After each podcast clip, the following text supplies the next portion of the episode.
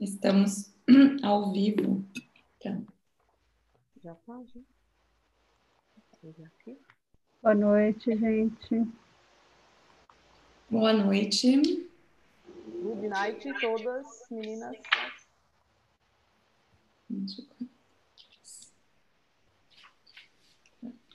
Vamos ver se tem alguém aqui online. Não, não apareceu ainda. Deixa eu ver aqui. Tá, agora tá. Olha que louco, foi com a outra capa. Foi com a capa do YouTube agora o negócio. Não, tá, estamos online aqui, tá aparecendo. Para mim já tá, tá aparecendo. Aqui. Já tá? Sim, a Gi já tá aqui. Acabei de ver. Boa noite, Gi. Hum. Tem outras pessoas já. Ah lá, Silvia. Então... Demorou para entrar, demorou, Silvia. Deu uns bug aqui no, no treco aqui, que pelas essas tava... energias conspirando contra. O Zoom tava é, dando uma, uma rasteira na gente. É. Ah, é. A Irene está perguntando se a gente está. Deixa eu pegar e já copiar aqui o link, porque deu, deu pau por aqui. É... Mas agora foi. Vamos ver se. Deixa eu ver se tem mais alguém escrevendo aqui.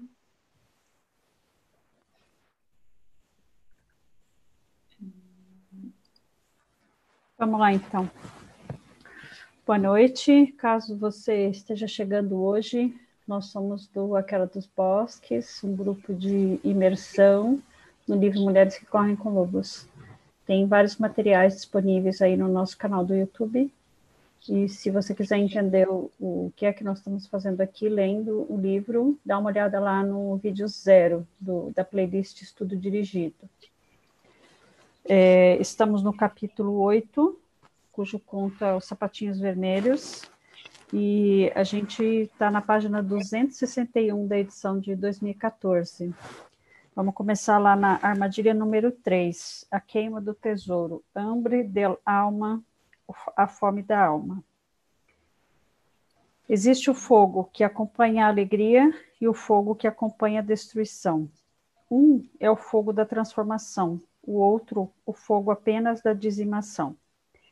No entanto, muitas mulheres renunciam aos seus sapatos vermelhos e concordam em se tornar limpas demais, educadas demais, submissas demais à visão de mundo das outras pessoas. Estamos entregando nossos alegres sapatos vermelhos ao fogo destrutivo quando digerimos valores, propagandas e filosofias por atacado, incluindo-se aí as de natureza psicológica. Os sapatos vermelhos são reduzidos a cinza quando pintamos, atuamos, escrevemos, agimos e somos de qualquer modo que diminua as nossas vidas, que enfraqueça a nossa visão, que alquebre os ossos do nosso espírito. É então que a vida da mulher é dominada pela palidez, porque ela está com hambre de alma, é uma alma faminta. Tudo o que ela quer é ter de volta a sua vida profunda. Tudo o que ela quer é aquele par de sapatos vermelhos feitos à mão. A enorme alegria que eles representam poderia ter sido extinta no fogo da falta de uso ou no, da desvalorização do nosso próprio trabalho. Eles também poderiam ter ardido nas chamas do silêncio que impomos a nós mesmos. Uma quantidade excessiva de mulheres fez um voto terrível anos antes de serem capazes de um melhor discernimento. Ainda jovens, faltaram-lhes o apoio e o estímulo básicos e assim, cheias de mágoa e resignação, elas pousaram suas canetas, calaram sua voz, desligaram seu canto, enrolaram suas telas e juraram nunca mais voltar a tocar neles. A mulher que esteja em condições semelhantes entrou sem perceber no forno junto com a vida da sua própria criação. Sua vida fica reduzida a cinzas. É possível que a vida de uma mulher define no fogo do ódio a si mesma, pois os complexos corroem fundo e, pelo menos por algum tempo, conseguem manter a mulher afastada do trabalho ou da vida que realmente importam para ela. Muitos anos se passam sem que ela ande, se mexa, aprenda, descubra, obtenha, assuma, sem que se transforme. A imagem que a mulher cria para sua própria vida também pode ser destruída pelas chamas da inveja de outra pessoa ou pela simples atitude destrutiva dessa pessoa para com ela. Não se espera que a família, os conselheiros, professores e amigos sejam destrutivos, mesmo quando sentem inveja. Mas a verdade é que alguns deles decididamente são destrutivos, tanto de formas sutis quanto de formas não tão sutis. Nenhuma mulher pode permitir que sua vida criativa fique suspensa por um fio enquanto ela presta serviço a um amigo, mestre, pai ou parceiro num relacionamento amoroso que não lhe seja propício. Quando a vida da alma de uma pessoa fica reduzida a cinzas, a mulher perde seu tesouro vital e começa a agir com a aridez da morte. No seu inconsciente, o desejo pelos sapatos vermelhos, por uma alegria imensa, não só continua, mas cresce, transborda. Acaba conseguindo se equilibrar nos próprios pés e domina a mulher, faminto e brabo. Viver no estado de hambre del alma, de alma faminta, é sentir uma fome insaciável. Nessa situação, a mulher arde de fome por qualquer coisa que a faça voltar a se sentir viva. A mulher que foi capturada não sabe o que fazer e aceita alguma coisa, qualquer coisa, que lhe pareça semelhante ao tesouro original, seja para o seu bem ou não. A mulher que foi privada da sua verdadeira vida da alma pode dar a impressão de estar limpa e penteada, mas por dentro ela está repleta de dezenas de mãos que imploram e de bocas vazias. Nesse estado, ela aceita qualquer alimento independentemente das suas condições e dos seus efeitos, porque está tentando compensar perdas anteriores. No entanto, mesmo que seja essa uma situação terrível, o self selvagem insiste em tentar nos salvar. Ele sussurra, geme, chama, arrasta nossas carcaças descarnadas de um lado para o outro nos nossos sonhos, até que nos conscientizemos da nossa condição e tomemos medidas no sentido de resgatar o tesouro. É, os sonhos sempre dão recados importantes, né? A gente precisa estar atento a eles. Podemos entender melhor a mulher que se afunda em excessos, sendo os mais comuns as drogas, o álcool e relacionamentos prejudiciais, e cuja força propulsora é a fome da alma, com a observação do comportamento do animal esfaimado e voraz como a alma faminta, o bolo como a alma faminta, o lobo sempre foi descrito como um ser perverso, devorador, que ataca os inocentes e os desprotegidos, que mata por matar, que nunca sabe quando parar. Como se pode ver, o lobo tem uma reputação péssima e imerecida, tanto nos contos de fadas quanto na vida real. Na verdade, os lobos são animais sociais dedicados, a matilha como um todo é organizada instintivamente, de modo que os lobos saudáveis matem apenas o que for necessário para a sobrevivência. É somente quando algum trauma atinge um lobo isolado ou a matilha como um todo que esse padrão normal se relaxa ou se altera. Existem duas circunstâncias nas quais o lobo mata desenfreadamente. Nos dois casos, ele não está bem. Ele pode matar indiscriminadamente quando está doente de raiva ou sinomose. Ele pode também matar indiscriminadamente após um período excessivo de fome. A ideia de que a fome pode mudar o comportamento dos seres vivos tem grande significado para as mulheres de alma faminta. Por quê? Em nove entre dez casos, a mulher com um problema espiritual, psicológico, que a faz cair em armadilhas e se machucar seriamente, é uma mulher cuja alma está sendo atualmente ou foi no passado submetida à fome.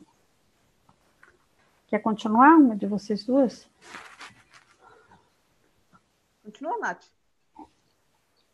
Entre os lobos, a fome ocorre quando há fortes nevascas e é impossível chegar à caça. O cervo e o caribu funcionam como limpa-neves. Os lobos seguem as trilhas que eles abrem na neve alta. No entanto, quando o servo fica preso por nevascas pesadas, essa limpeza para. e os lobos também ficam sem ter rastros a seguir. A consequência é a fome. Para os lobos, a época mais propícia, propícia aos perigos da fome é o inverno. Para a mulher, a fome pode surgir a qualquer hora, vinda de qualquer lugar, até mesmo da sua própria cultura. Para o lobo, a fome geralmente termina na primavera, quando a neve começa a derreter. Depois de passar fome, a matilha pode se entregar a uma matança desenfreada. Seus integrantes não comem a maior parte da caça morta, nem a escondem. Eles simplesmente a abandonam. Matam muito mais do que jamais conseguiriam comer, muito mais do que jamais precisariam. E aí tem a nota número 3. A nota número 3 está na página 538. Barry Holston Lopes define esse comportamento na sua obra Of Wolves and Men como embriaguez da carne. Não é? Tem a descrição aqui do, do livro. Um processo semelhante ocorre quando uma mulher foi capturada e submetida à fome. De repente, sentindo-se livre para ir e vir, fazer e ser, ela corre o risco de se entregar a excessos irresponsáveis e de se sentir no direito de fazê-lo. A menina no conto de fadas também crê ter o direito de acesso aos perigos, perigosos sapatos vermelhos a qualquer custo. Há algo na fome que nos priva do raciocínio. Portanto, quando o tesouro da vida mais profunda da mulher foi reduzido a cinzas, em vez de ter a motivação da expectativa, ela se vê possuída pela voracidade. Se não se permitia, por exemplo, que a mulher esculpisse ela de repente pode começar a esculpir dia e noite, perdendo horas de sono, privando de alimento seu corpo inocente, prejudicando sua saúde e sabe-se lá mais o que. Pode ser que ela não consiga ficar acordada nem mais um segundo. Recorre então às drogas, pois quem sabe quanto tempo ainda irá continuar livre. E as drogas, no caso que ela está explicando, são os sapatinhos do diabo, né? Os sapatinhos do sapateiro. Uhum. Hambre del alma também implica a privação dos atributos da alma, a criatividade, a percepção sensorial e outros dons instintivos. Se uma mulher tem de ser bem educada e só se senta com os joelhos bem juntinhos, se ela foi criada de modo a baixar a cabeça diante da linguagem grosseira, se nunca lhe foi permitido beber nada, não ser leite pasteurizado, quando ela se liberar, cuidado. De repente, pode não haver quantidade de gin que sacie sua sede. Ela pode se esparramar como um marinheiro embriagado e seus palavrões podem fazer soltar a tinta das paredes. Depois da fome, vem o medo de que um dia desses voltemos a ser capturados. Por isso, vamos aproveitar enquanto é tempo. E aí tem a nota número 4. A nota número 4 está na página 539 podem cair em excessos, tanto que nos foram criados nas ruas, quanto os que os nascidos em berço de ouro. Falsos amigos, afetações, entorpecimentos para a dor, comportamento protecionista, embaraçamento da própria luz, embaçamento da própria luz, tudo isso pode atacar uma pessoa independentemente da sua formação. Aniquilação através dos excessos, ou seja, os comportamentos exagerados é a reação da mulher que está faminta por uma vida que tenha significado e faça sentido para ela. Quando uma mulher passou longos períodos sem seus ciclos ou sem suprir suas necessidades criativas, ela começa a se exceder, seja no que for: álcool, drogas, raiva, espiritualidade, opressão generalizada, promiscuidade, gravidezes, estudo, criação, controle, instrução, organização, forma física, comidas pouco saudáveis, para citar apenas algumas áreas em que os excessos são comuns. Quando a mulher age assim, ela está procurando compensar a perda dos ciclos regulares de expressão de si mesma, expressão da alma, da satisfação da alma. Então aqui eu vejo só esse período, né, que a gente está vivendo para refletir se tem algum, se, né, se a gente está cometendo algum desses excessos no, e não, vida. quais excessos a gente está cometendo? Porque é, é, nítido e claro que a gente está cometendo excessos. Eu duvido que tenha alguém que não esteja.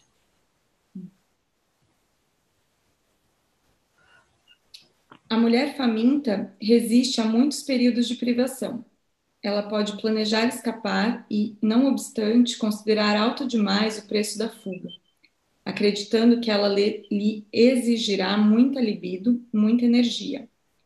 A mulher também pode a mulher pode também se sentir despreparada sobre outros aspectos, como por exemplo, em termos espirituais, econômicos ou da sua própria formação. Infelizmente, a perda do tesouro e a recordação de longas temporadas de privação podem nos levar a racionalizar que os excessos são desejáveis. E é claro que é um imenso alívio e prazer conseguir finalmente apreciar uma sensação, qualquer sensação. A mulher recém-liberta da fome só quer gozar a vida para variar. Suas percepções embotadas no que diz respeito aos limites financeiros, espirituais, físicos, racionais e emocionais necessários para a sobrevivência colocam em risco sua existência. Para ela, há em algum lugar um belo e perigoso par de sapatos vermelhos. Ela os apanhará onde os encontrar. É esse o problema da privação. Se alguma coisa der a impressão de preencher o anseio, a mulher a agarrará sem fazer perguntas. Então, naqueles momentos em que a gente está é, se sentindo fora da casinha, vamos dizer assim, né? E que a gente precisa ter, ter alguma sensação de pertencimento, de acolhimento, né? E principalmente, como no caso que a gente já falou das da menina, né? Que ela tá com, ela não está com seus instintos preservados, ela não consegue ter uma percepção adequada das coisas, né? É, então, por favor, né? É, alguma coisa, qualquer coisa que me faça é, ter uma sensação de pelo menos de conexão, é isso que eu vou atrás, né, de uma, uma impressão de conexão, né, pelo menos. Então, todos esses exemplos que ela deu aqui atrás, né, no, nos parágrafos anteriores nessa mesma página, é, são para, é, a gente pode ficar atenta, né. Tanto é, hábitos negativos, né, de uso de drogas e tudo mais, como hábitos positivos, se a gente for pensar, né. Como ela está dizendo lá, Álcool, drogas, raiva, espiritualidade. Espiritualidade em excesso faz mal? Claro que faz, obviamente. Opressão generalizada, promiscuidade, gravidez, estudo, criação, controle, instrução, organização, forma física, tudo isso, né? Então, fiquemos atentas para ver quais desses ou de outros é, recursos a gente está lançando mão. Acho que Continue.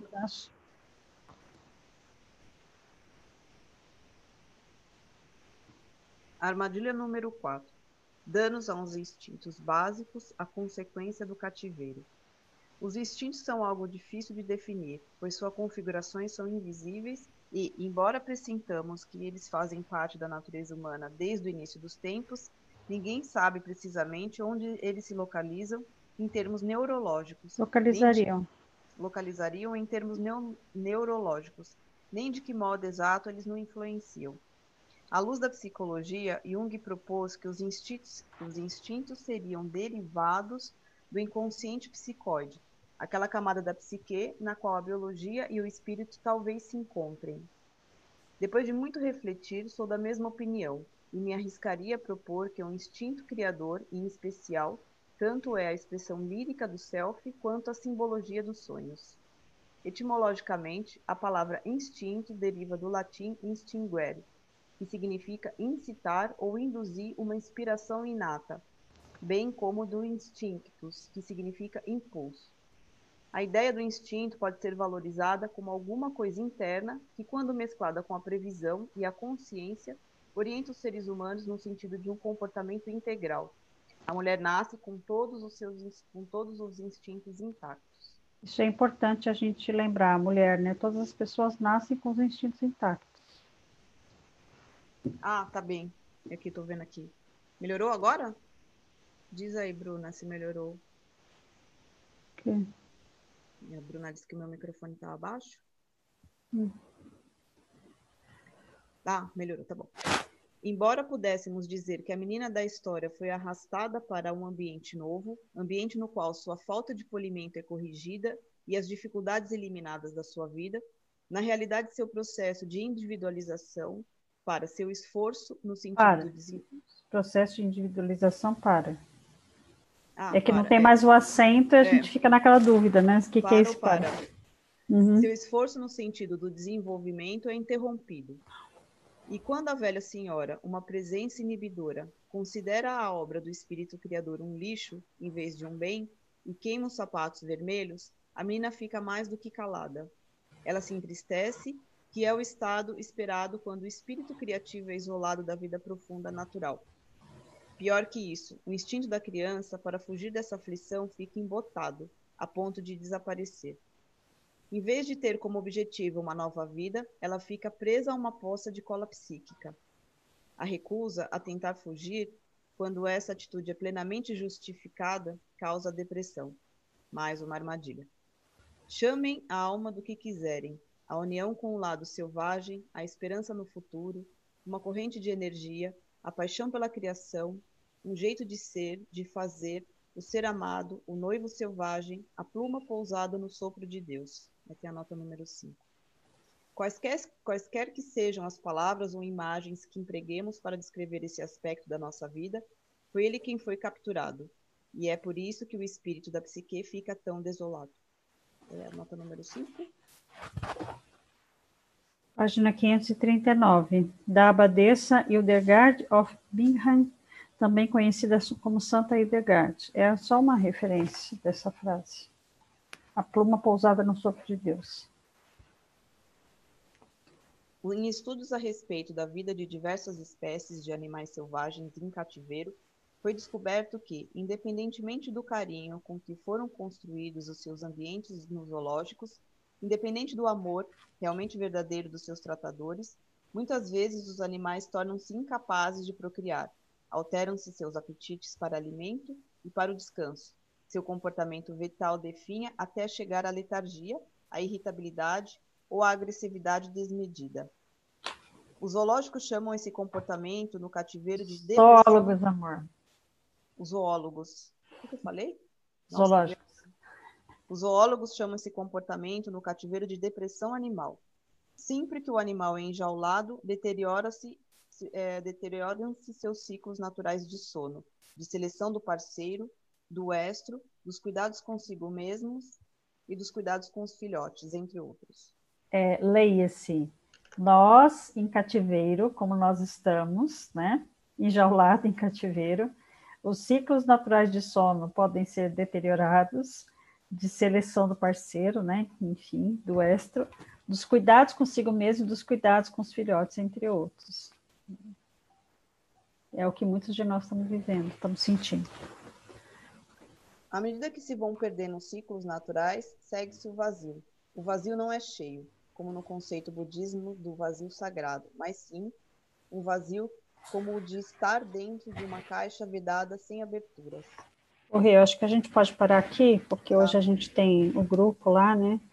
Então, gente, a gente só queria avisar para vocês que toda quinta-feira a gente vai terminar pontualmente às sete, porque a gente tem um, o, o grupo, né? A turma 2 do Aquela dos Bosques, tá bom? Na verdade, a gente já está atrasada, né? Só queria fazer um comentário aqui que a Simone Xavier escreveu ali, né? que os excessos irresponsáveis não é bom, mas é excessos que são necessários para o crescimento da mulher. A Silvia respondeu que não sabia, né, que ainda preferia uhum. o equilíbrio, entende que o excesso apenas na lei do pêndulo. A uhum. Já respondeu ali que o excesso nunca é bom, mas é o que eu vejo mais nesse sentido da Silvia, né? Que às vezes o excesso ele faz parte do processo. Então você tem que ir ali até aquele outro extremo para você conseguir achar o teu, a tua linha do meio, né? E aí, às vezes, você fica meio perdida nisso. Então, realmente, eles vão acontecer, né? Mas se a gente ficar sempre ali nos excessos, não, não vai ser bom mesmo. Sim.